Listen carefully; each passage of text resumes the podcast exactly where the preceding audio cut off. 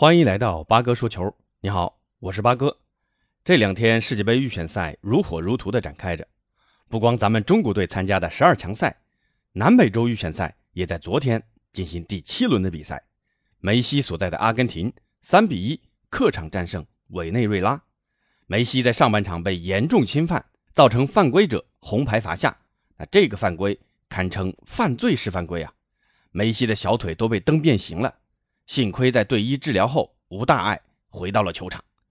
老塔罗马丁内斯上半场补时阶段攻入一球，下半场第两个科雷亚，一个国米的，一个马竞的，各入一球。那补时阶段，裁判送给主队委内瑞拉一个点球，索特尔多勺子点球破门。那最终阿根廷三比一战胜委内瑞拉。凭借这场胜利，阿根廷四胜三平，拿到十五分，暂列第二。排名第一的是七战全胜的巴西。本轮巴西客场一比零战胜智利，里贝罗攻入制胜球。虽然内马尔三次射门尝试过人八次，被犯规四次，都是本场最高，但作为队内头号球星，巴哥有个预感，内马尔将会在本赛季开始走向巴西球员的传统老毛病——身体发福，状态下滑。那本期和大家聊聊。巴西球员为何总是在三十岁左右出现状态急剧下滑的通病？先看看这场比赛，内马尔接加布里埃尔的传中，几乎是单刀面对门将，但内马尔在长途奔袭之后控制不好脚法，一脚非常离谱的冲天炮将皮球打向看台。另外，再来看看第六十三分钟的进球，里贝罗补射之前的射门其实是内马尔打的门，在小禁区内可以说是单独面对门将。如此近的距离，但略微发福的内马尔好像无法协调自己的身体，近在咫尺的攻门正中守门员的下怀。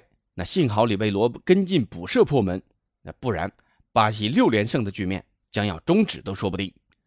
那现在对于内马尔的发挥，各大社交媒体对于内马尔的调侃和批评，主要集中在内马尔发福的身体，戏称内马尔为“肉马尔”，确实很形象啊。夏季度假时，内马尔就传出挺着个大肚子的照片那一身肉跟职业球员的形象完全不符。为啥巴哥会说这个赛季将会是内马尔状态下滑的开始赛季？这主要是巴西之前的几大球星也是如此啊，像零六赛季的大罗，零八赛季的小罗，几乎都是在这个阶段身体发福、状态下滑的。